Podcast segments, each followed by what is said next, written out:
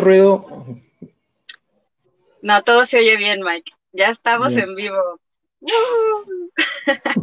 Hola, muy buenas tardes, qué emoción. Oigan, yo estoy bien contenta porque con este programa estamos estrenando lo que serían toda la serie de programas que son como un poco de montritos y halloweenescos. Por ahí Mike nos está señalando el gifcito bonito que, que hemos creado esta ocasión. Y bueno, pues vamos a estar hablando de animales que dan miedo, vamos a estar hablando de gatos negros, vamos a hablar de muertos animales, vamos a hablar de brujería y de, rituales que se hacen con animales y tal en todo este, este mes. Pero hoy vamos a hablar de las ratas, que son uno de los animales que principalmente le generan a la gente como mucho escosor, que nos enseñan a tenerles miedo y que pues eh, eh, ni siquiera sabemos bien a bien, ¿no? O sea, quiénes son las ratas, cómo viven, qué hacen, como que sabemos muy poquito y casi todo lo que sabemos siempre es negativo. Es más, hasta usamos el término rata para insultar a la gente. Entonces, hoy vamos a estar hablando de esto.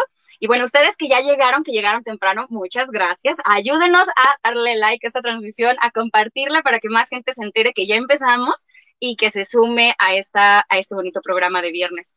Y bueno, yo creo que empezamos pues por el principio, ¿no? A presentarse uno. Eh, no sé si va a haber una, ¿cómo se llama? Una pequeña anécdota previa. Yo digo que hay que retomar las anécdotas porque hace tiempo que no contamos. Ufo, ¿tienes una anécdota que quieras contarnos? Claro que sí, y tiene que ver con el tema de hoy. Oh, muy bien. Y es que cuando yo apenas estaba eh, pues transicionando al veganismo y estaba cambiando la manera en que vivía y demás, eh, en mi casa siempre se aparecían muchas veces las ratas y antes de que yo fuera vegano, pues se les asesinaba y se les mataba y demás, y pasó mucho tiempo. Y yo en algún momento me planteé qué pasaría si apareciera otra vez una rata o varias ratas en la casa de, de mi familia, ¿Qué, ¿Qué, podría hacer yo, este, porque también dejar que mi familia las mate, pues es un poco, eh, como un poco irresponsabilidad, como de si yo puedo hacer algo, eh, pues debería evitarlo.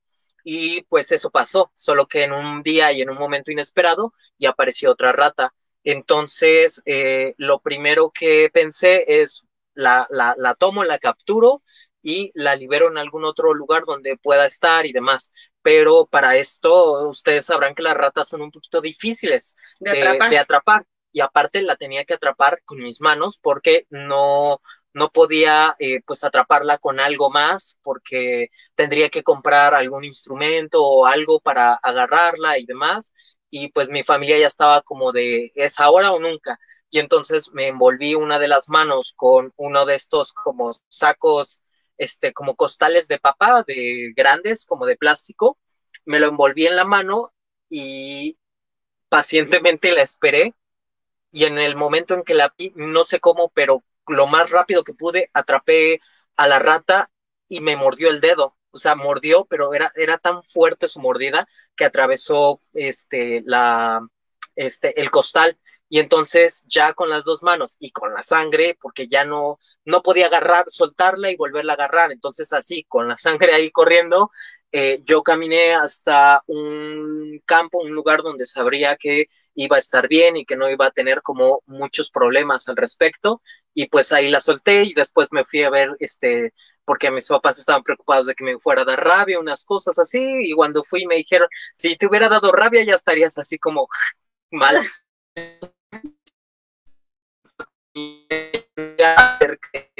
¿Qué hacer en estos momentos? Pero no de preguntar como salió al principio y creo que igual he cambiado algunas cosas y todo, pero salió en ese momento.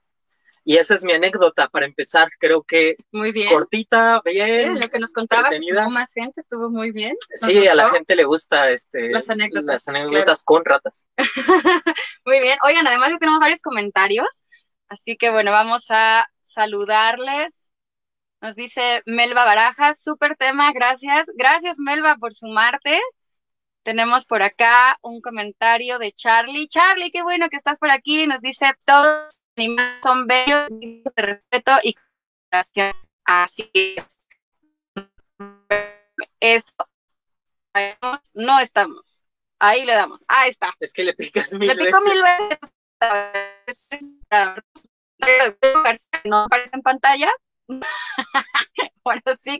Mira, y nada más para decir hola y se pone y se quita. Es que ella lo dice así como muy. Yo creo que Mike también lo está apretando. Puede ser. ¿Estamos todos al mismo tiempo o qué pasa? Ahí está, mira. Hola. hola, No, yo no estoy apretando nada. A mí se me hace que yo le pongo y Mike lo quita. Dice también, me da. Es que no. Ay, sí. Dice, qué bueno que la Tú muy bien. Vale, pues, pues vamos a empezar entonces ahora sí con este bonito programa. Y queremos empezar, bueno, por presentarnos un poco, porque nosotros ya nos conocemos y siempre asumimos que pues todos nos conocen, pero pues no, ¿verdad? Por ejemplo, yo conozco a Mike y creo que todo el mundo conoce a Mike. Y quizás no. Entonces, Mike, ¿quieres decirnos tú quién eres? ¿Qué onda, Poli? Hola, UFO. Bueno, pues sí, yo soy Mike, yo estoy acá al norte de México y pues bueno, eh, tengo un par de años como activista y tengo fortuna de este año, creo que más o menos al inicio de la pandemia, ¿no? Fue cuando eh, me hicieron la invitación a colaborar con ustedes acá en Brigada. Y pues desde entonces por acá andamos, ¿no? Este, me, gusta, me gusta mucho la onda esta audiovisual. Entonces, pues, eh, pues decidí colaborar con esto, ¿no? Y otras cositas por ahí también. Pero pues a veces también está padre hacer como que investigación y, pues conocer de varios temas, ¿no? Como este de las ratas que, que inclusive cuando se planteó por ahí en, el, eh, en nuestra llamada de planeación, eh, pues a mí me hizo mucho clic porque justo en una lectura que estaba haciendo tocaron un poquito el tema de las ratas, ¿no? Entonces, pues bueno, ya, ya lo iremos ahondando conforme avanzamos acá. Buenísimo. Gracias, Mike. Ufo, ¿tú quién eres? Yo, a pregunta difícil, este, respuesta muy sencilla.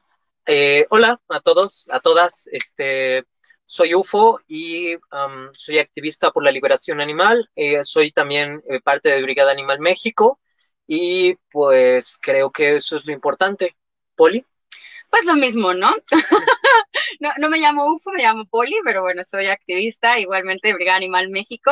Me gusta mucho también lo audiovisual, como dice Mike, tengo ya varios años desarrollando este tipo de, de herramientas. Siento que son mucho más asequibles, ¿no? Como que a veces leer un libro, leer un artículo o escuchar un podcast, como que a veces no es el mismo formato el que a todos nos gusta, pero creo que definitivamente lo audiovisual, ver a una persona que te platica, poder interactuar en los comentarios, es algo como más pedagógico, que también resuena más a lo mejor con nuestra generación, creo yo, y yo creo que es una excelente herramienta pedagógica. Yo insisto que si uno aprende a montar el refrigerador, a hacer lentejas con YouTube, pues bueno, igualmente uno en video puede aprender a hacerlo todo, ¿no? Podemos aprender de las ratas, por ejemplo, como lo vamos a ver el día de hoy antes, antes estoy viendo la animación que tenemos hoy, que es este especial de Raquel, eh, parece que es como que el gatito está normal, como que sale la luna y se transforma. Ajá, está hermosa. ¿Ya vieron nuestro GIF? Ay, yo lo amo.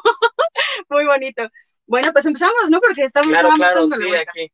Bueno, pues primero que nada nos gustaría empezar por platicar un poco sobre qué es lo que pasa con esta consideración que tienen las ratas, que hace que la mayoría de las personas les tengamos miedo, sintamos asco, repulsión, que tenemos esta eh, idea en nuestro imaginario de que ves el ratón, ves la rata y brincas en la silla y gritas como señora, como en todas las caricaturas aparece siempre, ¿no? Y bueno, pues esto es un pensamiento que hemos ido aprendiendo a través de la cultura especista, que desde que somos niños aprendemos a tenerle miedo a ciertos animales, a sentir repulsión por ciertos animales, porque los vemos como o alguien que puede estar interviniendo en las actividades humanas de manera negativa, directamente incidiendo sobre la economía, como pueden ser, por ejemplo, las ratas que muchas veces comen también alimento que encuentran en el campo, que es un sembradío, etcétera, o incluso otros animales, ¿no? Las cucarachas, eh, las avispas, muchos otros animales, las arañas que aprendemos a temerles, pues justamente porque existe como todo un imaginario social, violento, de quién está por encima del otro, quién puede dominar, quién puede exterminar, y bueno, a quienes les tenemos consideración y a quienes no. O sea, creo que las ratas son mamíferas, eh, son, son animales muy semejantes, por ejemplo, las ardillas, pero las ardillas las vemos en el árbol y todo el mundo explota de ternura, ¿no? Y es como,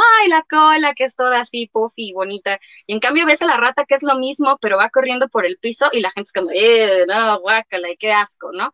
Entonces, hay algo de prejuicio muy fuerte detrás de la forma en la que aprendemos sobre los animales y que muchas veces imposibilita que realmente aprendamos más sobre ellas, que sepamos cómo son, cuáles son esos comportamientos que tienen, que nos hacen cercanos, porque decimos, ¿no? Las formas comunicamos, las formas en las que estamos con otros animales de nuestra propia especie o de otras, y justo pues de eso vamos a estar platicando un poco el día de hoy. A mí me gustaría contarles que eh, las ratas son animales súper, súper maternales, son muy matriarcales, podríamos incluso decir. Su sociedad está más o menos estructurada a partir de quiénes son estas hembras que están por parir y las que ya parieron y que son las que están cuidando en todo momento de pues todas las demás y que además establecen como si fueran, como por decir así, eh, como casitas o niditos.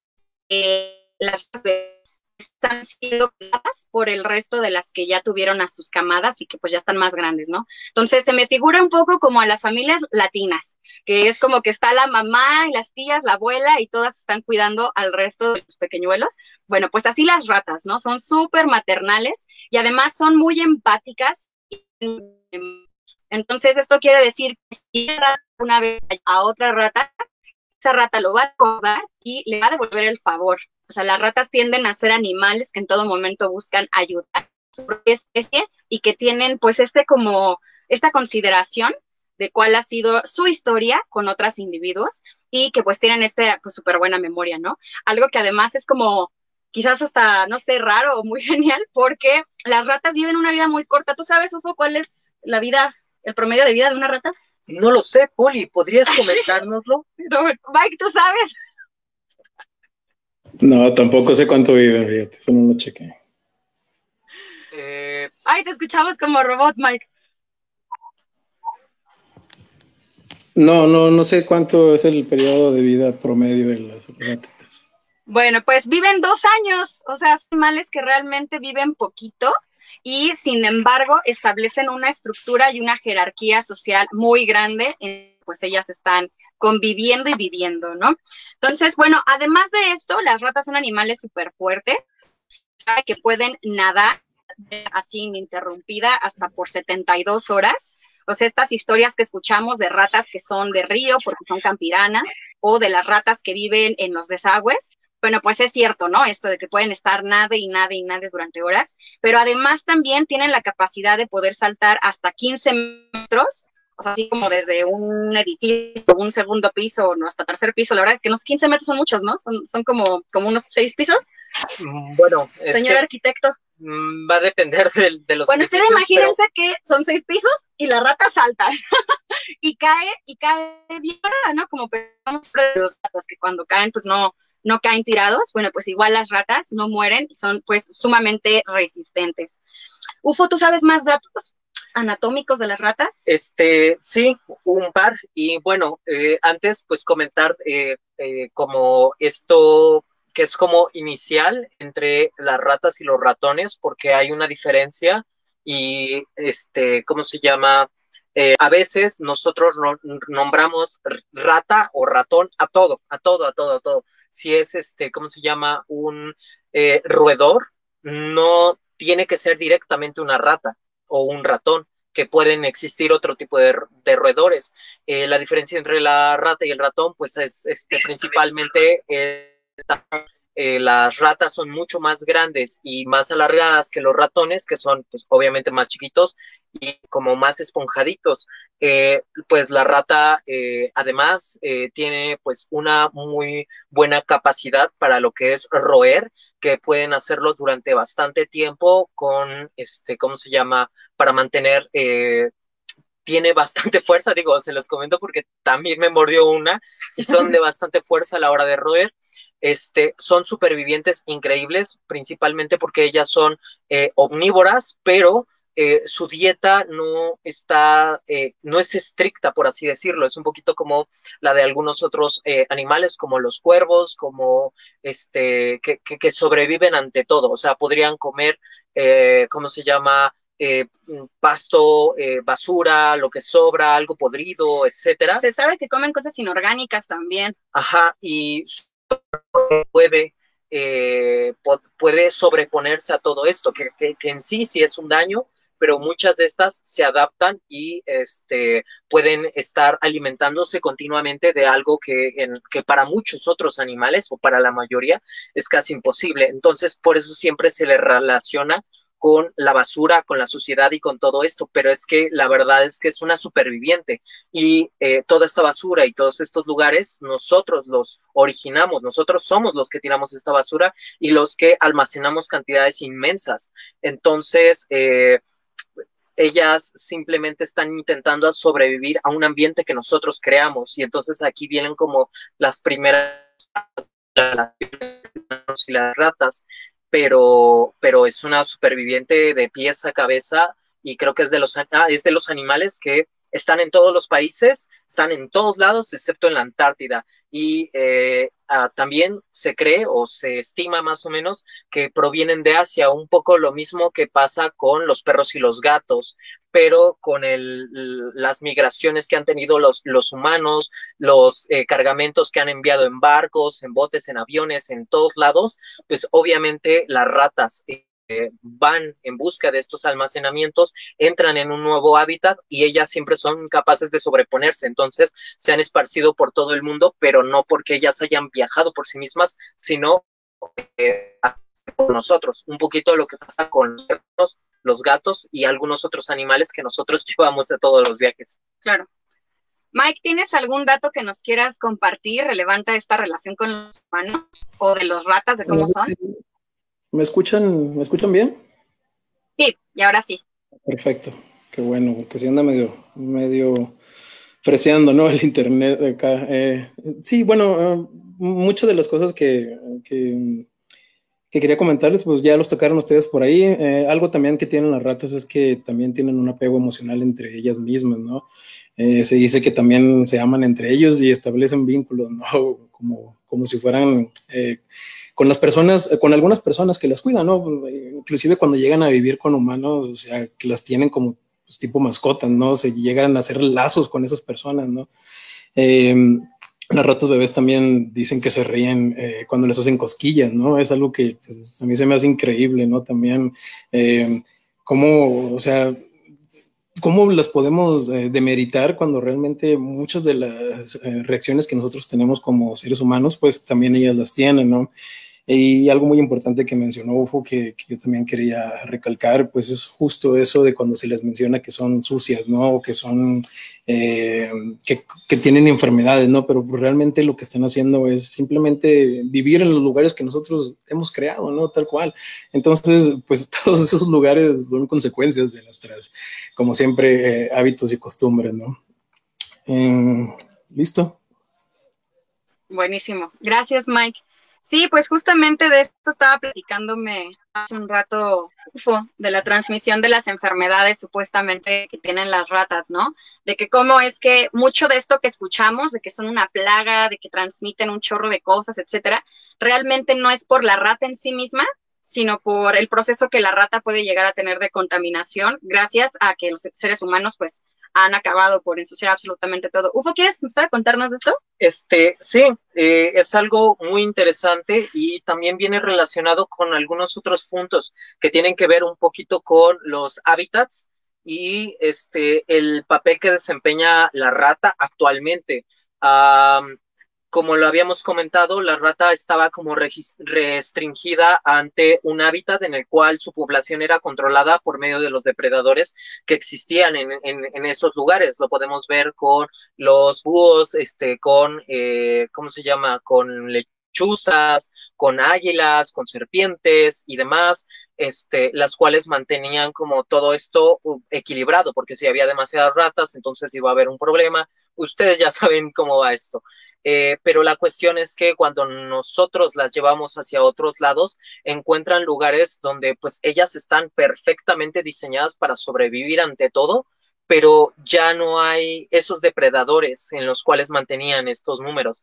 Entonces empiezan a reproducirse bastante y empiezan a consumir eh, otros eh, alimentos o tener otras dietas que modifican como el balance y el ambiente que este, esto repercute. Y por eso muchas personas les consideran casi como el diablo entre las especies, como el malo que, que, aquí va a destruir a todo, etcétera. Pero también tomar en cuenta que eh, la rata entra dentro de los 10 animales que tienen como más potencial para este, de,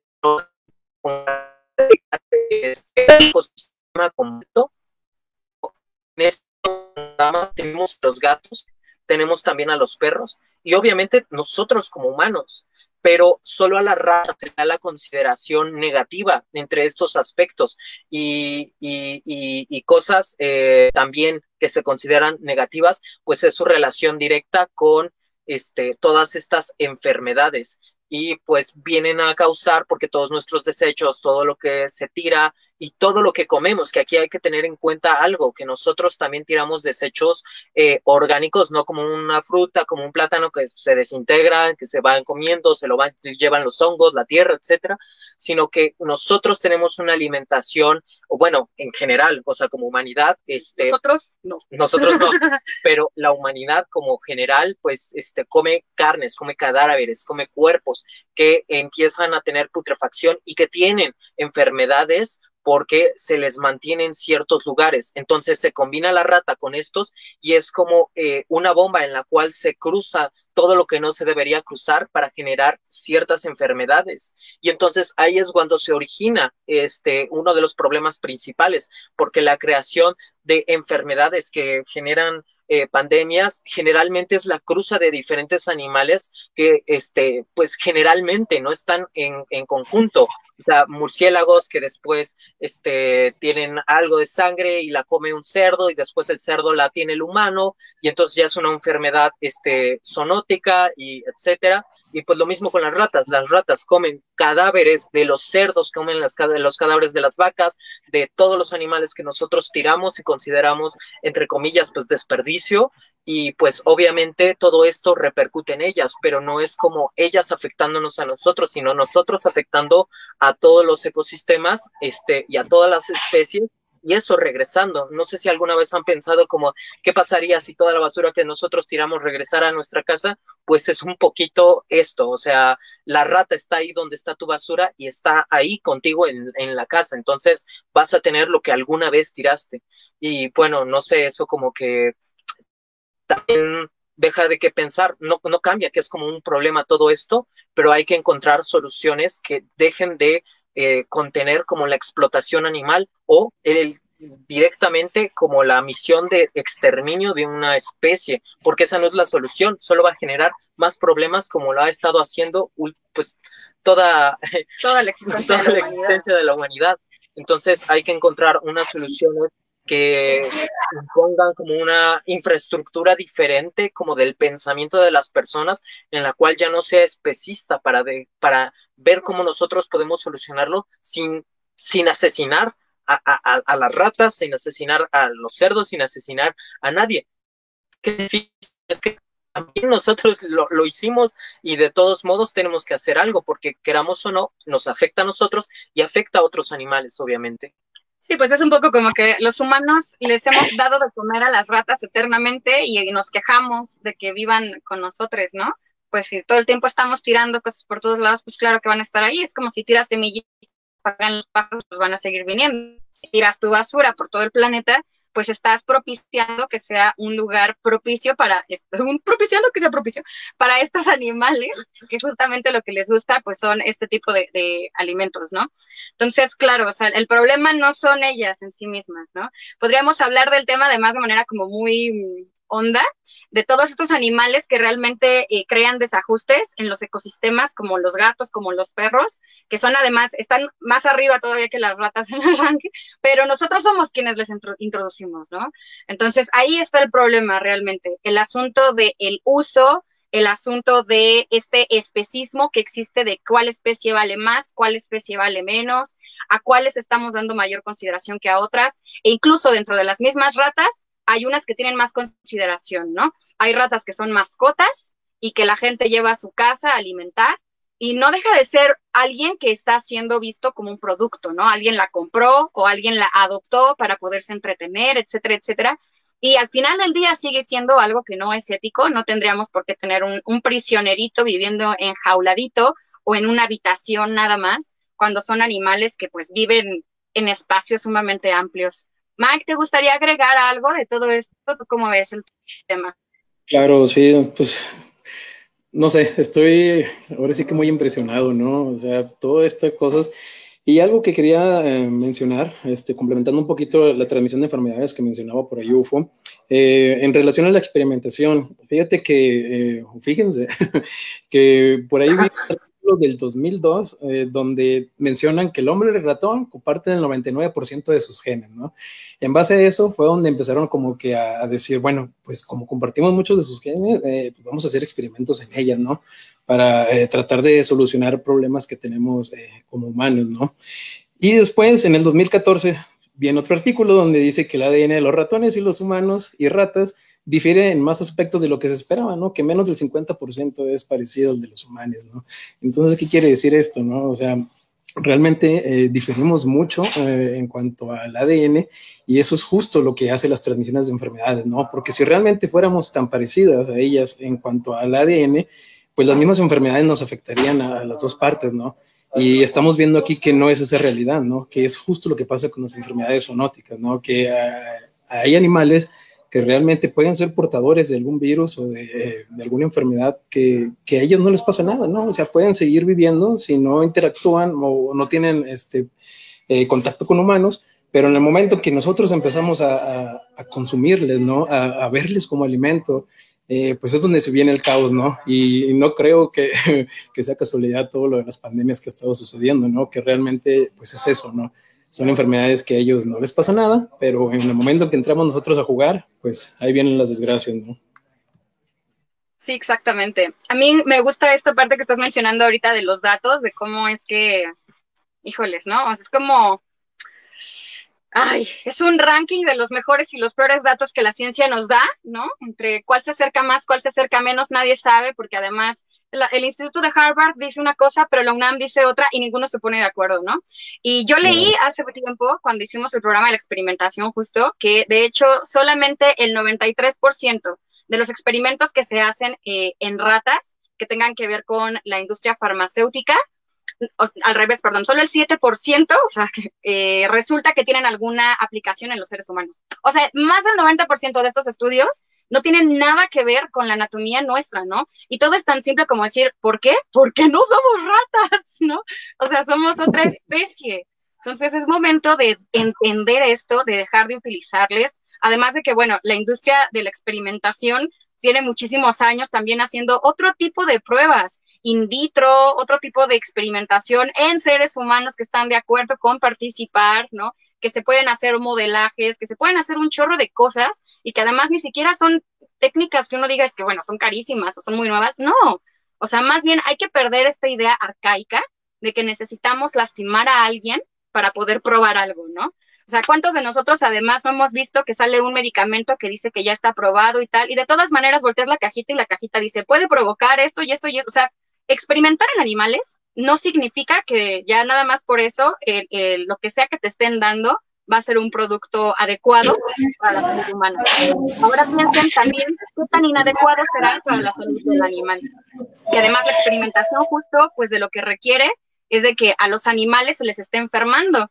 Entonces a la rata le están inyectando, le están poniendo hormonas, le están metiendo cáncer, le están enfermando de 40 mil cosas, nada más para probar a ver si es que medio sirve este fármaco y que luego a la mera hora pues resulta que no.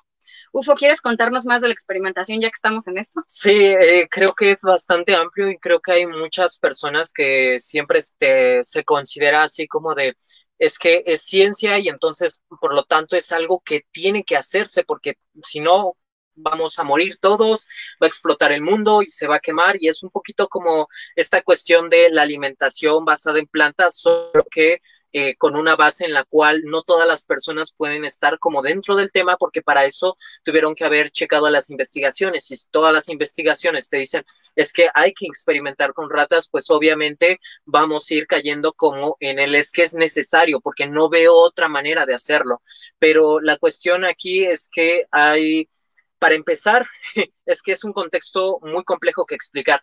Y lo primero sería eh, la situación de la experimentación animal en general. En los últimos años, en los últimos 10 o 15 años, se ha estado reduciendo la experimentación animal mucho. Muchas leyes, muchas legislaciones están eh, reduciendo o de plano quitando todo lo que es la experimentación animal en ciertos ámbitos y en ciertos sectores, pero todavía hay una parte como de la comunidad científica que dice, no, yo voy a seguir experimentando en animales, etcétera, y se ha reducido bastante, pero eh, esto se ha reducido como con trampa o con maña, porque se reduce mucho más rápido y mucho mejor y mucho más todo cuando los animales son más similares los animales no humanos son más similares a los humanos. Por ejemplo, los primates son los primeros que se empiezan a sacar de todo este tipo de experimentación, porque cuando una persona lo ve, ve las expresiones faciales de los monos, ve cómo lo hacen, lo ven bípedo, lo ven eh, de diferentes maneras que les recuerda siempre como a otro humano y luego están los perros, los gatos, los conejos, y entonces despiertan emociones por las personas, lo cual genera que haya como las personas preguntándose, oye, esto no es necesario, y entonces, este, al final digan este, todos los que están haciendo los experimentos, bueno, no era realmente necesario, entonces vamos a ver qué otra opción tenemos, porque a la gente le importa, pero con las ratas, la mayoría de las personas ya le tienen un miedo previo, entonces es más fácil como para las personas hacer la vista gorda y decir es que sí es necesario, pero es que si nosotros no estamos buscando activamente unas soluciones alternas, no, nosotros no podemos seguir pasando. Ahora, la otra cosa es la cuestión de la relación entre las vidas que se salvan y la relación de los animales que se asesinan, animales no, no humanos porque siempre se estima, para empezar, se estima eh, vidas más que otras, y en segunda, números eh, irrisibles, la cantidad de ratas que son asesinadas en estos, en estos experimentos, porque hay que tener en cuenta que después de que le diste a una cáncer o por sus genes este, que ya naciera sin ojos o que ya naciera siendo fluorescente o ya, ya naciera con algún tipo de daño, este, no sé, a, a la sangre, daño este, que no puedan eh, eh, asimilar el, este, azúcares o demás, eh, después de que se realice el experimento, la rata ya es inservible para todos estos, este, para todas estas personas que están experimentando. Entonces, ¿qué pasa después? Pues obviamente no van a ir a un santuario de ratones que des, post de este experimentación, o sea, tienen que ser asesinadas. Obviamente todo esto se suaviza con eh, las palabras de sacrificio. No sacrificio, hay otra que es más utilizada eh, cuando dices esto de ir a dormir, ah, sí, la, eutanasia. Eutanasia, y, y pues este, eso, con la palabra eutanasia pero pues... Yo pues, dudo que además les pongan eutanasia realmente a las ratas. O sea, honestamente, lo que cuesta ponerle eutanasia a perros y gatos, como para que la gente piense que en un laboratorio les van a estar poniendo eutanasia a los animales del laboratorio, o sea, yo realmente no lo sé. Sí, pero es que, bueno, la cuestión es que de todos modos, eh, sea una o sea la otra, eh, sigue estando como dentro de los parámetros o dentro de lo que ellos dicen que están haciendo, que lo hagan o que no, ya es otra cosa, pero la cuestión importante aquí es que las asesinan. O sea, aunque fuera una eutanasia real, serían, seguirían siendo asesinadas después de haberles causado una enfermedad a propósito para ver si algo funciona. Y eh, bueno, como estaba explicando un poquito de todo esto de la experimentación en, en, todos estos animales, este, pues ya se empieza a utilizar casi exclusivamente las ratas, pero se utilizan las ratas un poco por eh, lo que dicen de los genes, que al final que no, que al final que sí, pero la, la razón de las, las, principales razones es otra que es como mucho más este, mundana, que son fáciles de agarrar son fáciles de reproducir, son fáciles de que no te hagan daño, como, como podría ser un fallo, que un mono agarre y de repente este, salga y ataque a alguien, o un perro agarre y muerda a alguien, o un gato, etcétera. Un, ratón para casi toda la mayoría de estas personas, pues es mucho más fácil de manejar, es fácil de reproducir, es fácil de hacerle todas estas, estas cosas porque sus ciclos de vida, como lo dijo Polly, son muy cortos. Entonces, para las personas es fácil hacerlos y esa es una de las razones principales por las cuales se está experimentando en, en, en ratas. Y pues obviamente todo esto tiende a ser eh, injusto y no tiene la fidelidad que, debería de tener en cuanto a lo, en cuanto a, en cuanto a cómo esto repercute a los humanos después con las medicinas. Y aunque funcionaran las medicinas, aquí tenemos algo importante que históricamente ya tuvimos que analizar en algún punto. Imagínense que estamos en la Segunda Guerra Mundial, la primera o cualquier guerra mundial. Es más, invéntense en su cabeza la tercera. Eh, Ahora, eh, por todo este tipo de cosas, se están buscando nuevas soluciones rápidas para diferentes enfermedades que se dan en la guerra o eh, para hacer diferentes, como mejorar como el sistema de amputación, este, trasplantes, etcétera. Y pues estás en la guerra, tienes presos de, de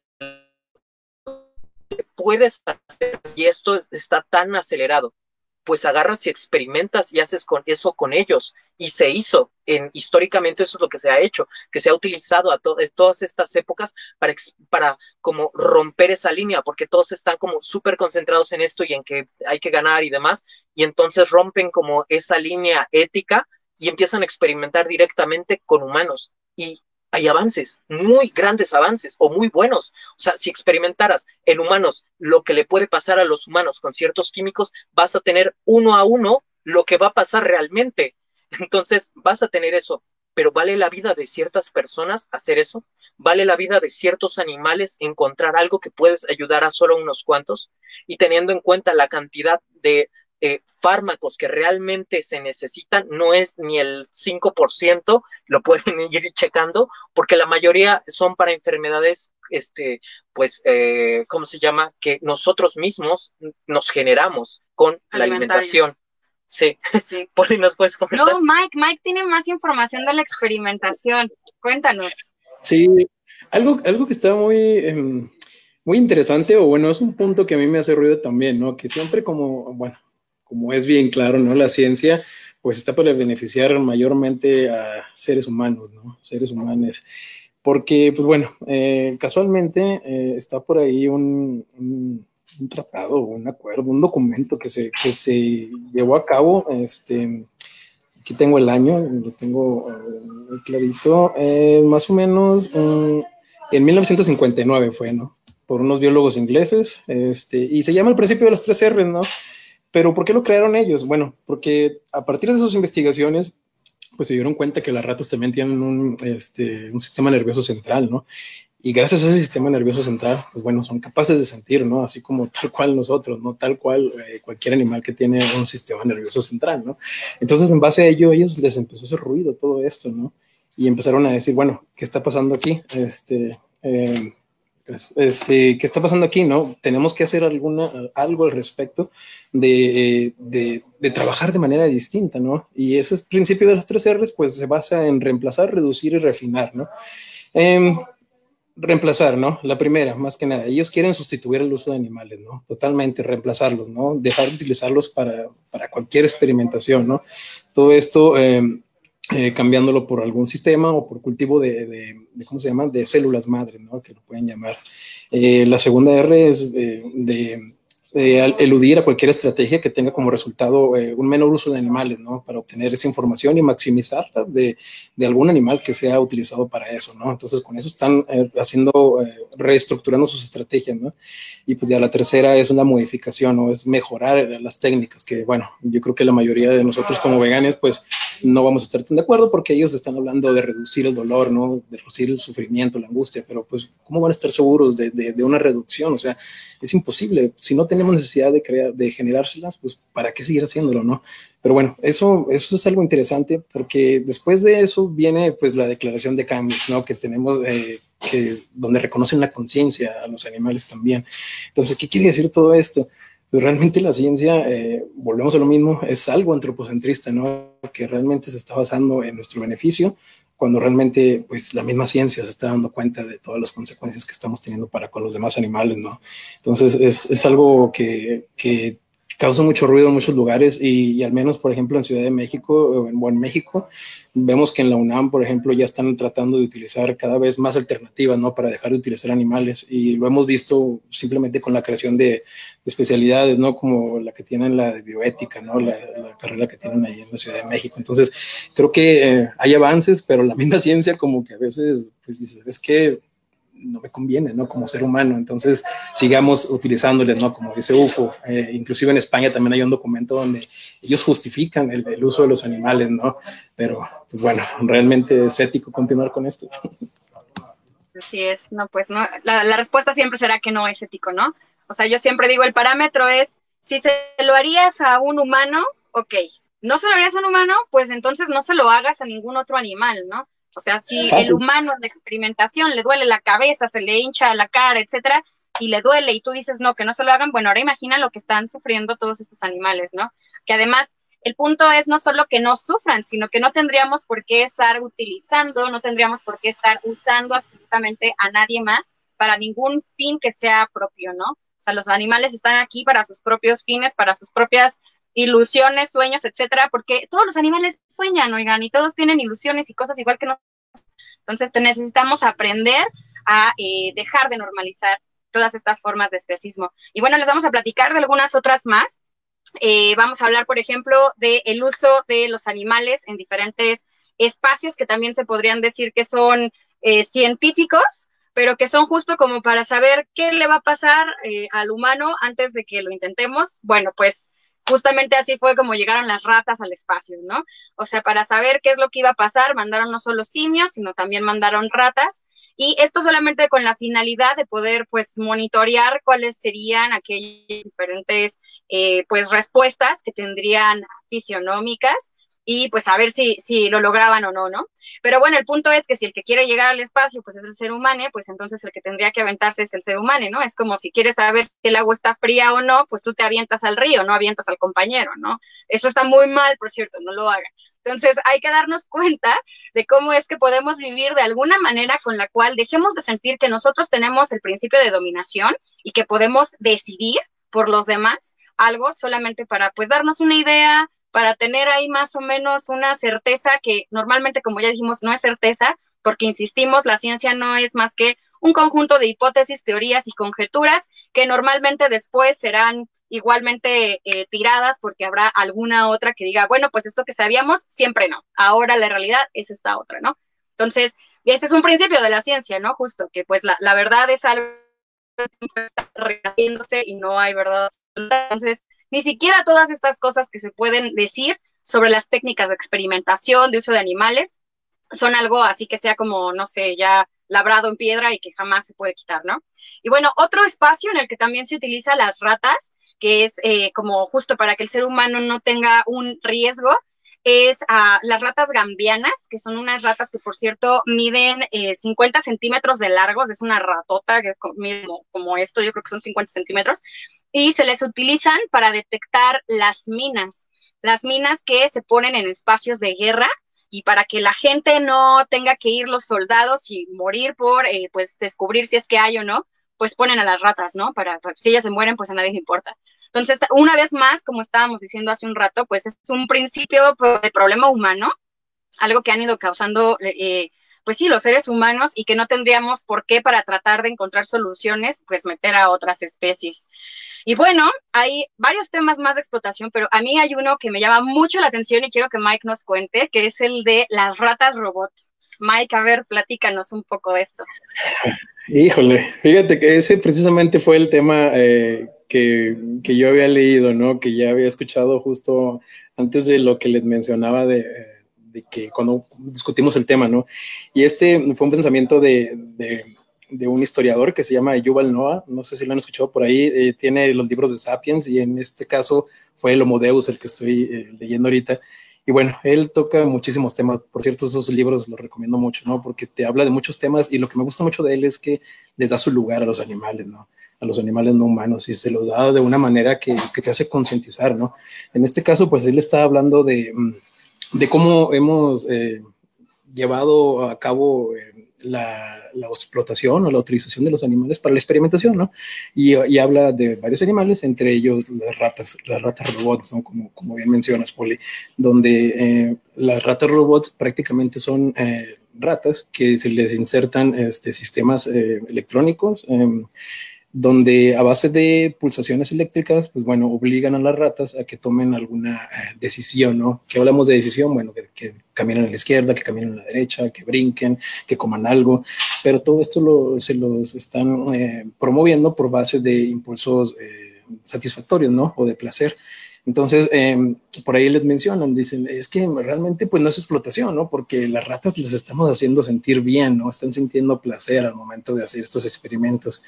Eh, pero al momento que lo traspola, eh, traspola perdón, el, el, mismo historiador a, a, los seres humanos, pues les dice, oye, entonces, eh, qué es lo que pasa con los humanos, ¿no? Cuando se les está poniendo en los mismos circuitos donde realmente ya se han hecho pruebas, que, que estas pruebas son para hacer los super soldados, ¿no? No sé si también es un término que se está escuchando cada vez más y, y, que definitivamente creo que sabemos muy poco, ¿no? De lo que realmente se está haciendo en esta experimentación con seres humanos también, donde pues lo que se, se está buscando es que sean eh, máquinas, eh, máquinas biológicas las que vayan a las guerras, ¿no? Y es por eso que utilizan también ese tipo de sistemas con los humanos, pero se están viendo muchísimas consecuencias, ¿no? Entonces, entonces dicen, bueno, si te preocupas mucho con las consecuencias de los seres humanos, ¿por qué no te preocupas también con lo que estás haciendo con las ratas? ¿no? Entonces ¿realmente es ético las ratas robots? Jugar con eh, personas o con seres eh, sintientes que, realmente pueden sufrir a, a causa de esas mm, utilizaciones, ¿no? Esas son las ratas robots. Sí, absolutamente terrible. Suena como a pues eso como tema de ciencia ficción y desafortunadamente es algo que no solamente está sucediendo ahora, sino que pues está sucediendo ya desde hace muchísimo tiempo, ¿no? Y que eh, tiene todo que ver con esto que mencionábamos de la idea de que podemos usar a alguien, que podemos usar a una persona, porque son personas, ¿no? La definición de la palabra persona es esa, es alguien que tiene una personalidad, que tiene un ímpetu propio, que tiene eh, pues decisiones, una toma de decisiones, que tiene sintiencia. Entonces estamos usando personas de diferentes especies simplemente para poder encontrar algún beneficio y que normalmente, vamos a ser muy sinceros, o sea, ni siquiera son buenos beneficios, ¿no? O sea, son beneficios para la gente que tiene un chorro de dinero y que está explotando personas también, para la gente que lo que quiere es matar a personas porque pues hay de por medio una guerra y que siempre hay pues dinero detrás también. Poder, ¿no? A fin de cuentas. Poli, tengo que regresar unos instantes, chicas. Pero sí, sí, vale, muy bien. Ahorita te vemos, Mike. Bueno, en lo que regresa, eh, sí me gustaría comentar algo que va totalmente relacionado con esto, pero también para tomar un poco del tema que estábamos dejando atrás. Este, bueno, lo primero es, este, como saben, eh, hay mucho contenido hecho por personas veganas o que están a favor de la liberación animal. Y hay un cómic que, este, que me gusta, que se llama We Are Tree, que es obviamente ciencia ficción, eh, creo que está hecho por Neil Gaiman, que este, creo que es vegetariano o algo así. Eh, y bueno, igual y vegano, pero no, no, no estaría actualizado, realmente no lo sé. Pero el punto es que eh, tiene ese cómic de apenas cinco números que habla sobre todo este tipo de, de, usos que se hacen a los animales en, como en lugares militares. O sea, esto suena raro, suena a ciencia ficción, es la realidad. Se utilizan los animales, desde hace tiempo ya se han utilizado para enviar minas con bombas a los perros, este, que se envían, o a los perros al espacio, este, que se envían a diferentes animales. Y en este cuenta como la historia de tres animales, un gato, un conejo y un perro que son utilizados como si fueran el hardware, un poquito lo que estaba comentando Mike, pero para enviar gases, para este, disparar, para hacer otras cosas donde pues la vida de los animales corre riesgo, pero pues son animales para las personas que lo consideran así y luego se liberan. Pero bueno, ese es tema aparte, pero igual y lo pueden checar, igual y les puede interesar, igual y puede ser una introducción que a pesar de que sea ciencia ficción, como que les interesa o les lleva a investigar más sobre el tema, porque hay muchas historias en la Segunda Guerra Mundial y en la Primera y en todas las guerras. Y la otra que tenía que ver también con lo de, este, ¿cómo se llama? Lo de las vacunas y demás. Eh, la experimentación con animales o sea, siempre se pone así como de los animales son casi casi lo mismo que las personas, pero aún así, de cierta manera, se las personas que con los animales, porque con los animales es como el primer con las acercamiento. personas humanas. Ajá, con las personas humanas, perdón. Haz la aclaración. ¿Qué- qué- Desastre de tu lenguaje especista. perdón, perdón, estoy hablando muy rápido para mis estándares. Este, puesto que las primeras fases son experimentación con animales por, este, como las, las cuestiones más toscas de lo que puede pasar negativamente a los individuos. Pero después de eso ya se tiene que experimentar en humanos, solo que no se dice que es experimentación en humanos. Y hasta eso son dos fases, que, en las cuales se prueba eh, esa, esa este, vacuna con varias personas para ver cuáles son, eh, este, ¿cómo se llama?, eh, efectos secundarios y demás, y, si, y con personas de ciertas edades. Entonces, eh, de ahí, si nadie sale como mal, pues entonces se pone un sello y se va, y ahora se experimenta con cientos de, este, de, de, de más personas o hasta a veces a miles de personas, y después de eso, entonces ya se empiezan a obtener como los datos más específicos. O sea, mm, si realmente fuera como tan esencial y vital, o sea, justo después de hacer experimentación animal, dices, pues ya está, o sea, ya, ya nada más necesitará una mera confirmación ahí de con unas cuantas personas, o hacer de plano el, el, el nivel 3, o sea, pasar a la, a la siguiente, a saltarse una fase de humanos, porque pues ya está, pero no es así y es que todos, la mayoría de todos estos procesos se pueden saltar de una manera tan sencilla y hay otros que son muchos, muy específicos y que los, los científicos dicen es que solo esta enfermedad la podemos investigar aquí, pero es que también no es como que solo exista una línea de acción en cuanto a eso y hay que buscar otras acciones. Yo sé que para muchas personas puede sonar, sonar así como de es que están bloqueando la ciencia, etcétera, pero la ciencia. La, no, la, o sea, los mismos científicos dicen que la experimentación en animales ya es obsoleta. O sea, sí, no pero, nosotros. o sea, lo digo porque hay otras personas haciendo, eh, o sea, hay otros científicos que dicen que sí, que son ya minorías y demás, pero el punto es que tanto la ciencia como, eh, eh, ¿cómo se llama?, el desarrollo humano y como todo esto, eh, tiene un trasfondo ético y eso es como las bases, es un poquito como el, como, como el arte, o sea, agarrar y destruir una vaca y pintar un, una pared, por muy bien que sea, no, o sea, tiene que haber como un límite en el cual se dejen de realizar pues los asesinatos, la, la, el, este, ¿cómo se llama? Y toda la, la, explotación de los animales, y pues si en la ciencia, aunque se avance más, también tiene que tener pues una ética, si no, pues estaríamos Ajá. experimentando ya de una vez con las personas que, no sé, no tienen humanas, casa, personas humanas. personas humanas que no tienen casa, con las personas humanas que son de, este, por ejemplo, han escuchado esas historias en las cuales van a un eh, país que tiene muy pocos recursos o que tiene muy poca comunicación y experimentan con ellos y entonces le dan a cada cierto grupo de 400 personas, este, a unas les dan placebos, a unas les dan una versión experimental, a otra a otra y así. Y entonces sobre eso ya se prueba y entonces se va directamente como a lugares o a países en los cuales tienen mejores condiciones. Y tú lo escuchas y es una aberración, pero también lo es con lo que están haciendo con los animales y una cosa no cambia la otra y pues hay que tener pues ética porque sí se puede avanzar si experimentamos en, en humanos que sí se puede avanzar mucho más rápido pero no significa que sea correcto Claro. y, y, pues creo que es la base, ¿no? De, de, de, todo esto. Vamos a cerrar el tema de experimentación porque hoy sí. no estamos hablando de experimentación, pero si a ustedes les gusta el tema, tenemos ya una transmisión en vivo en la que estuvimos hablando específicamente de esto. La pueden encontrar en la lista de videos de la página de Facebook de Brigada Animal México y pues son como hora y media nada más de este tema con muchísimos más detalles por si a ustedes les interesa.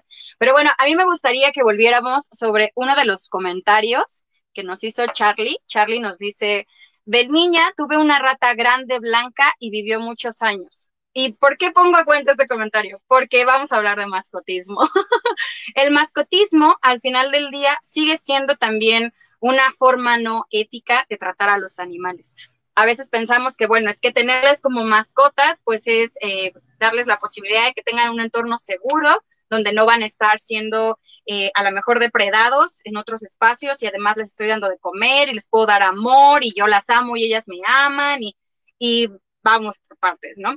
Porque si bien claro que tú puedes amar a la rata y la rata, como ya decía Mike, te puede demostrar también igualmente amor, eso no quita que lo que estás teniendo es un esclavito, es a un animal al cual no se le permite estar eh, tomando decisiones por sí misma o sí mismo de qué es lo que quiere comer, en dónde es que se quiere encontrar, este, no sé, durante los periodos del día, eh, en qué espacio quiere caminar o no quiere caminar, cómo puede o no puede dialogar y entablar relaciones con otros individuos de su especie o de otras.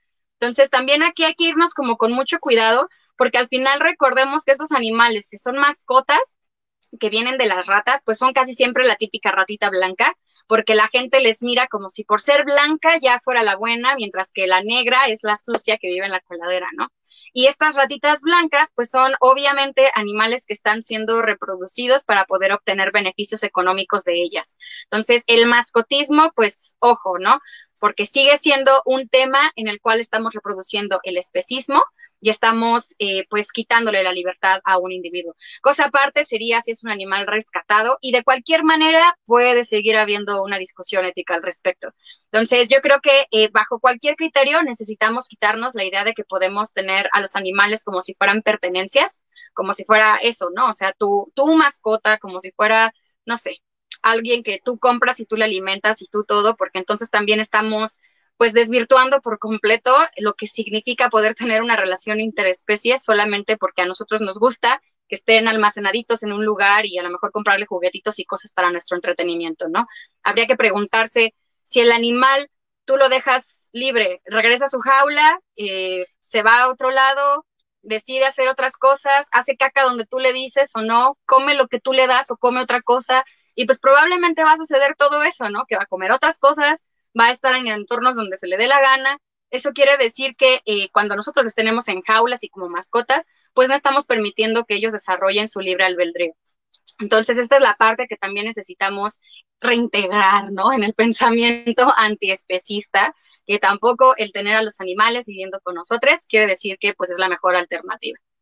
Eh, aquí quisiera también recomendar otro de los videos que nosotros tuvimos, que están en la sección de videos, aquí en eh, la página de Facebook de Brigada Animal México, que es sobre eh, cautiverios, porque ahí explicamos un poquito de estos problemas que surgen a la hora de que nosotros les damos de comer y evitamos como toda esta parte que ellos tienen que hacer por sí mismos y entonces empieza una domesticación o pueden escapar y entonces generar otros problemas, este, o, eh, ok, ya la tuviste y luego sus hijos y demás, y etcétera, y entonces llega un momento en el que eh, empieza a dejar como de tener todas las características que, que son indispensables para su supervivencia, ya dejas a una especie completamente inútil. Obviamente que esto pasa a través de varias generaciones, pero las ratas, ya lo recordarán, eh, tienen ciclos de vida muy cortos y si hay personas que le están constantemente eh, vendiendo, que las están reproduciendo forzosamente o que eh, están este, viendo un negocio ahí, pues obviamente van a intentar como sacar el mismo modelo, porque hasta eso se busca que tenga una apariencia. O sea, si ustedes ven una cabra normal y que, que, que, pasa y que la gente ve ahí en el monte o que está siendo explotada en algún lugar, y las cabras que luego la gente tiene como, como que utiliza de mascota son diferentes especies y tienen diferentes este, expresiones porque eh, son diseñadas específicamente como para el mascotismo, igual que los cerdos. O sea, los cerdos no se utilizan como el mismo cerdo porque crece demasiado. Entonces se utilizan cerdos vietnamitas, que se utiliza cerdo mini pig, cerdo mini no sé qué, y con características muy específicas que van en contra de pues su, su, su, su propia anatomía y generan como problemas después. Pero aparte está, es, es el mismo negocio, o sea, es el, es estar dando dinero para que se le haga cosas horribles a los animales, que tú lo puedes cuidar y abrazar, pero no cambia que violaron a la madre, no puede cambiar que este, se les está vendiendo, se les está usando como producto y no puede cambiar que no va a tener pues una libertad o una vida como merece.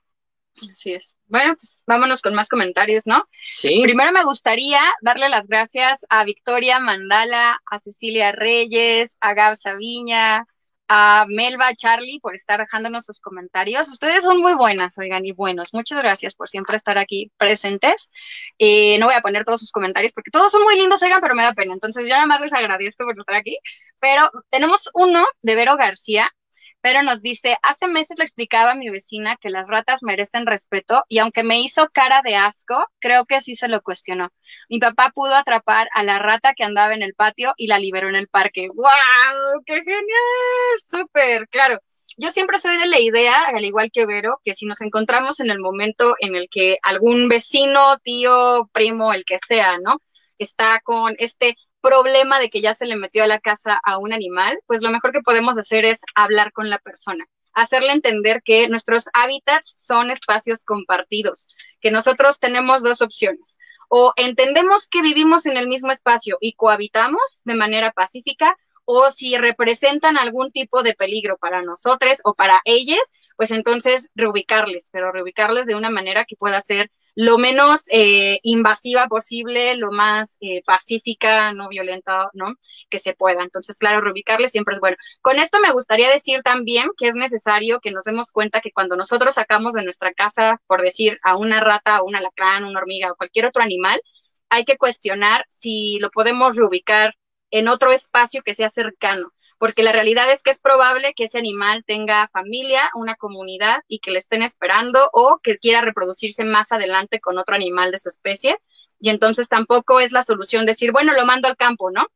Porque además estaríamos introduciendo una especie que quizás no es propia de ese lugar. Pero sí, bueno, buenísimo, ¿no? El hecho de que el papá de Vero le haya ayudado y que la vecina haya agarrado la onda. Yo recuerdo que yo en diferentes momentos de mi vida, bueno, para los que me conocen un poco saben que he vivido como en muchas casas en el campo y así, pues he convivido con las ratitas y me va, pues me vale gorro, ¿no? Mientras no se estén peleando tan mal el perrito con la rata, por mí, pues que todas convivan, ¿no? Yo recuerdo que hay momentos hasta en los que les he dejado ahí sus montículos de, de basurita orgánica, porque al final del día, pues hay que compartir y es la casa de todos. Y yo llegué después, entonces ellos ya vivían ahí, ¿no? Este, yo solo quería comentar que, eh, bueno, igual y lo podemos... Quitamos el, comentario. Ajá, este, que bueno, eh, a mi parecer sí es un problema súper gigantesco, no solo el de las ratas, o sea, no es como de que yo le tenga señal a las ratas, pero sí es un problema enorme, muy grande y muy difícil de solucionar todo esto de los hábitats y los animales que pertenecen a ellos, casi tanto como lo de las plantas que están en otros lugares, por ejemplo, que se quiere hacer reforestación y se mete un ah, árbol que se traga a todos los demás, etcétera. Y un poquito también con las ratas, los perros y los gatos.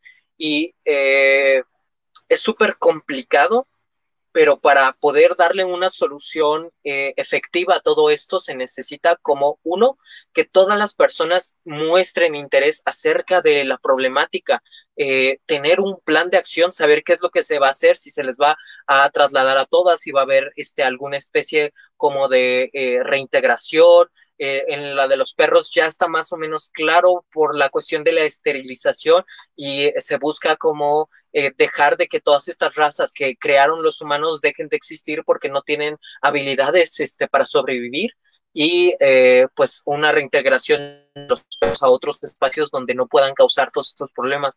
Pero con las ratas, con los gatos, es muy, muy complicado. No, no digo que por eso algo de lo que sea cualquier violencia esté justificada, pero creo que sí eh, nos tendría que estar interesando un poco más cómo viven todos estos animales, porque a veces estamos tan preocupados y tan metidos en eh, es que los elefantes en los circos, es que este, las vacas y demás, y que sí, todos obviamente necesitan algo, pero la cantidad de, ratas que existen y que van a tener estos problemas, porque puede que ahorita se estén esparciendo y demás, pero tarde o temprano va a haber eh, un humano que las esté eh, asesinando.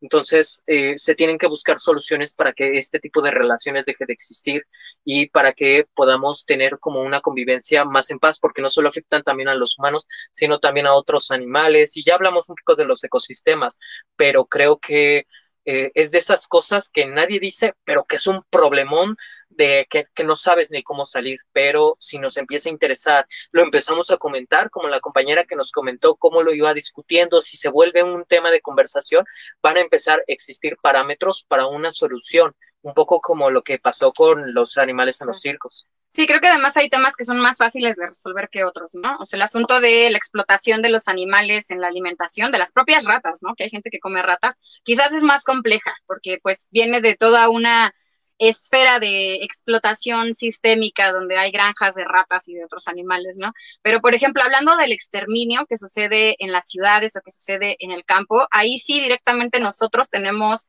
eh, pues, el poder, ¿no? Porque somos nosotros los que ponemos la ratonera, somos nosotros los que ponemos el veneno o no. Entonces, ahí sí que es importante también darnos cuenta de que la palabra exterminio es una palabra muy fuerte. O sea, nosotros no deberíamos normalizarla en ningún momento en ninguna especie. O sea, no deberíamos estar pensando como, no sé, eso justo, en, que para unos está bien y para otros no. Si pensáramos en exterminar a todas las jirafas del mundo, diríamos que es una aberración. Bueno, ¿por qué pensar en exterminar a todas las ratas de las ciudades no lo es? O sea, habría que justo poner en esa balanza estos valores de darle prioridad a todos los animales por igual. Y porque además, pues mucho de esto también, como ya decíamos, pues tiene que ver con mitos, porque esta idea de que es que las ratas transmiten 80 mil enfermedades tampoco es tan cierta, la realidad es que transmiten muchas cosas que de por sí ya existían ahí, que crearon los humanos.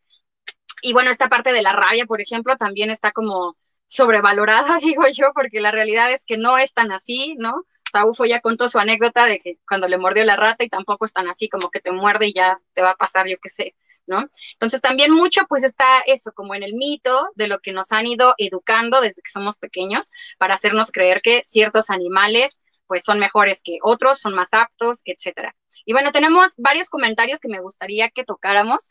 Uno es de Rosy Valdés, que hay que leerlo sí o sí, porque dice, saludos Miguel y Apoli, soy Rosy, mamá de Raquel Ochoa. Raquel es nuestra diseñadora y a mí me da mucha ilusión que su mamá esté viendo el programa.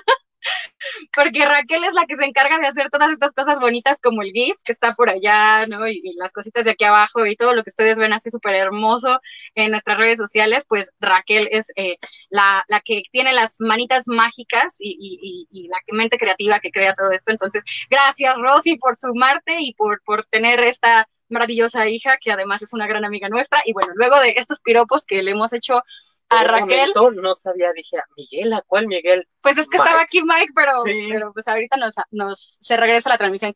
Y tenemos otro comentario de Diana que nos dice, seguramente ya comentaron el promedio de vida de las ratitas, perdón, pero ¿me pueden decir cuánto viven las ratitas blancas? Pues el promedio son dos años nada más, son animales que tienen una vida corta, aunque hay quienes dicen que pueden vivir muchísimo más, pero supongo que ha de variar según la especie, ¿no? Sí, eh, es muy común confundir eh, rata, ratón y sus derivados. O sea, la rata común, este, la ratos, ratos, ratos, ratos, sí, sí es ratos, ratos. Este, que es este, eh, lo que se considera ratas de campo, los que son realmente ratones, por ejemplo, las ratas blancas son diferentes, son cientos, cientos de especies este, de, de, roedores y hasta eso posiblemente muchos de los que llaman ratas ni siquiera sean ratas, aunque en el nombre por ejemplo, no sé, este, que se dice eh, rata de campo, o rato, rata, no sé, ratón escorpionero, rata escorpión, no sé qué, rata del, del valle de no sé dónde, del maíz, eh, hay que tener en cuenta que primero se les puso el nombre y cuando se estaba haciendo como la investigación y la clasificación ajá, de a qué reino pertenecían, bueno, no solo reinos, sino la familia, la especie. Todo eso eh, igual no es considerado como ratón, sino un roedor. Por ejemplo, un capibara, los que parecen como perros ratas, ah, este, son roedores gigantes, pero no son ratas, o sea, ni ratones, o sea, son otra cosa aparte. Y pues va a depender mucho de la especie, pero una búsqueda en, en, en, internet yo creo que podría este, solucionar un poquito tus dudas, más con eh, en específico las ratas blancas. Así es. Y bueno, nos queda un tema más por discutir y es el tema del especismo en el lenguaje. Este asunto de cómo hemos aprendido a utilizar la palabra rata como si fuera sinónimo de ladrón como si fuera sinónimo de una persona que pues no tiene un alto valor ético y que necesitamos también pues justo saber de dónde viene todo toda esta cultura del lenguaje, ¿no? Nosotros hablamos constantemente si ustedes están pendientes de nuestro contenido sobre el lenguaje especista y cómo es que utilizamos ciertas palabras para esconder la violencia y otras para poder establecer estas como jerarquías en las que ponemos a ciertos animales por encima de otros, ¿no? Y entonces tiene todo que ver con esto. ¿Por qué? Porque usamos ciertas palabras como rata, como, como cerdo, como perro, yo qué sé, para poder hacerlas sinónimos de ciertos adjetivos que son calificativos negativos, porque de esa manera no solamente hacemos un uso coloquial de la palabra, sino que también estamos denigrando a un animal para que sea más fácilmente explotable y utilizable. Entonces, igual yo la recomendación que le hago a toda la gente es cuestionemos más el lenguaje que estamos utilizando, las palabras que decimos normalmente y démonos cuenta cómo es que cada una de ellas tiene un poder, tiene una dominación detrás, ¿no? Ustedes seguramente se dieron cuenta el día de hoy que yo le decía a UFO que usara la palabra persona con el apellido persona humana, pues justamente porque así como persona puede terminar siendo una palabra especista cuando la utilizamos como para distinguir justo estas especies como si persona fuera solo humana, pues pasa lo mismo con esto, cuando decimos, ay, que esa mujer es muy gata, es muy zorra, o cuando decimos que este, ese hombre es muy perro, o yo qué sé, ¿no?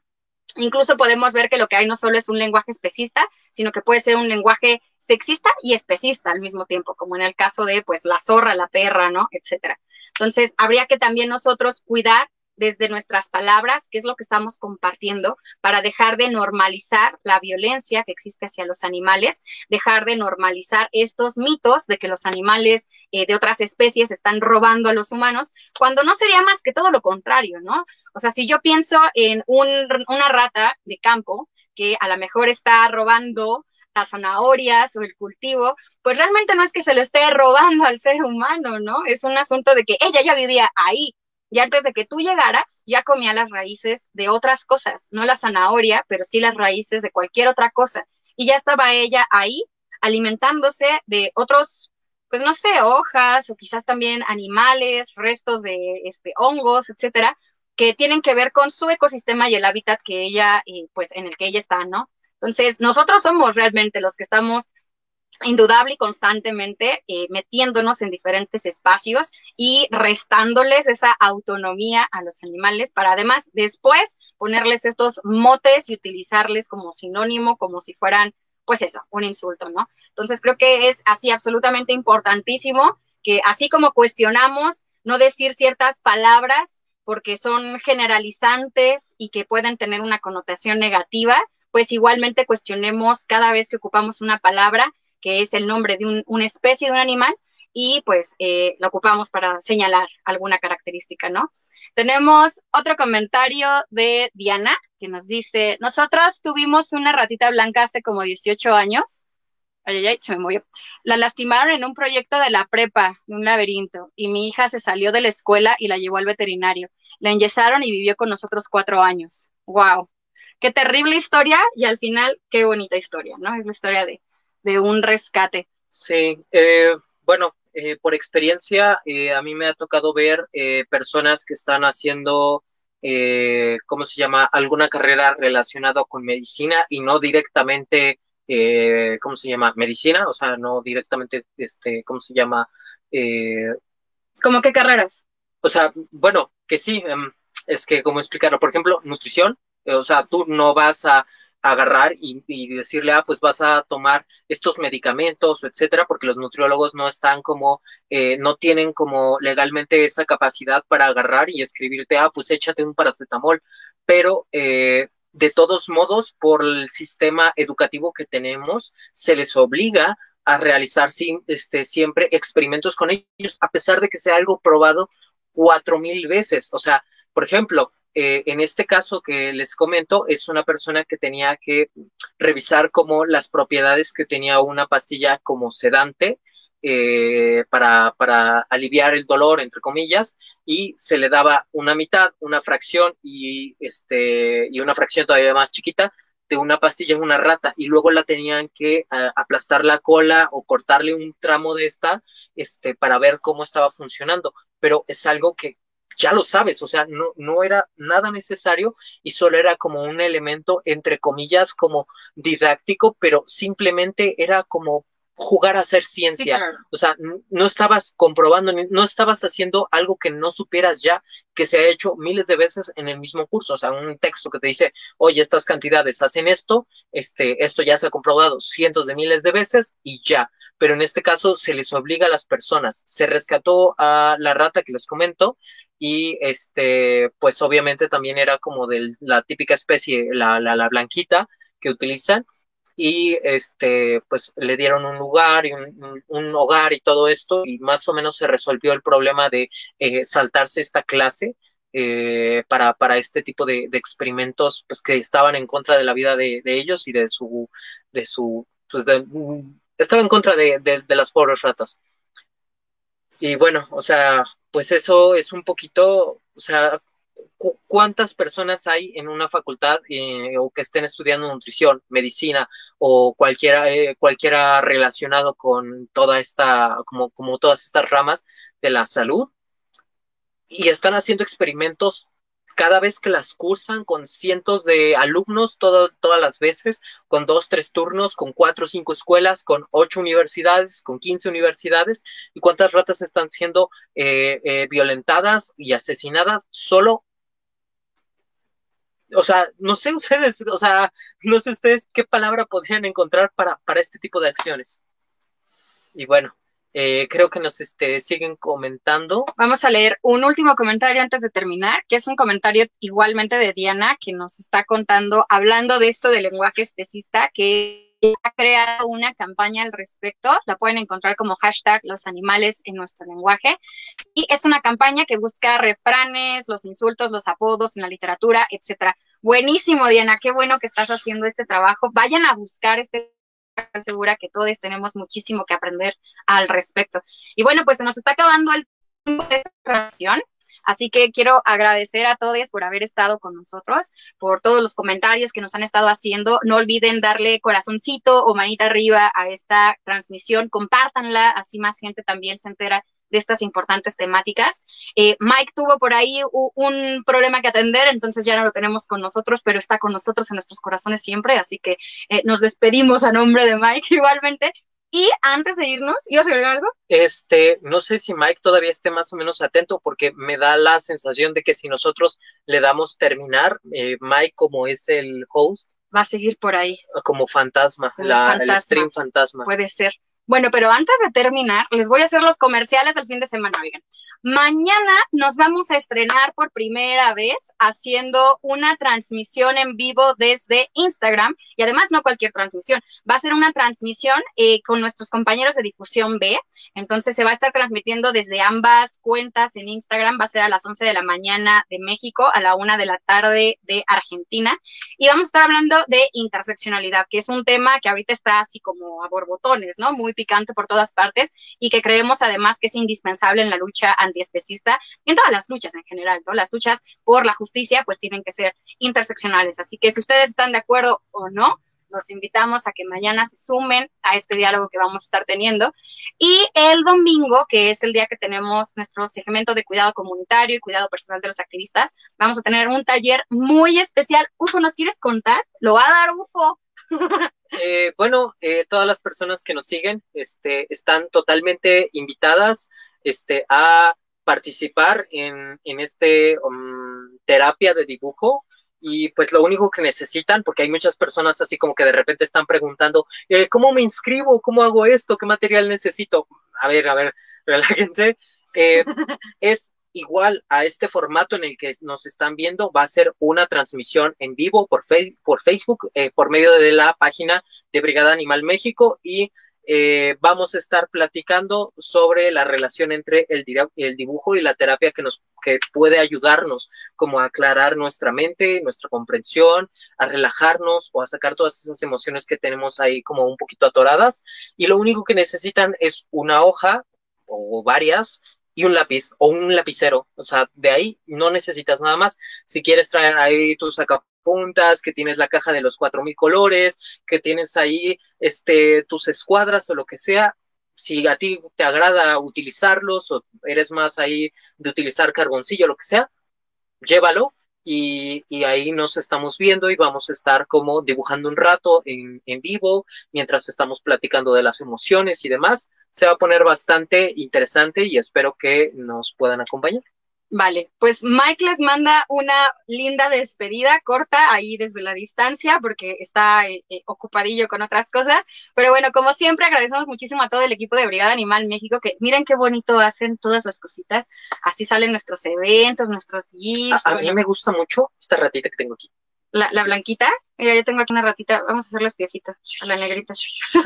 Eh, me gusta porque está como liso y después está como la la ondulación de Ay, la está muy bonito. Y bueno, pues se va a poner muy bueno el resto del mes y a principios de mes también. Hemos estado muy atentos a todos sus comentarios de los programas que quieren ver. Aquí, aquí les hacemos caso, digan. Entonces ya estamos programando todas sus sugerencias, pero son sorpresa, así que no les puedo decir. Solamente puedo adelantarles que el resto del mes vamos a estar hablando de estos temas que son como más spooky o de animales que dan miedo, etcétera, etcétera. Así que no se pierda ninguna de nuestras transmisiones y temáticas. Por cierto que esta semana publicamos varias infografías de las ratas. Vayan a verlas y compartirlas. Y pues yo ya no tengo nada más que decir. Ufa, ¿quieres agregar algo? Eh, muchas gracias por todos sus comentarios y esperemos que estén comentando no solo en este video, sino en todos los demás que tengamos. Vamos a estar leyéndolo, siempre hay como una interacción y pues igual y aquí se hace una pequeña comunidad. Buenísimo. Bueno, pues entonces con esto terminamos. Que tengan muy bonita tarde o noche. Hasta luego. Bye.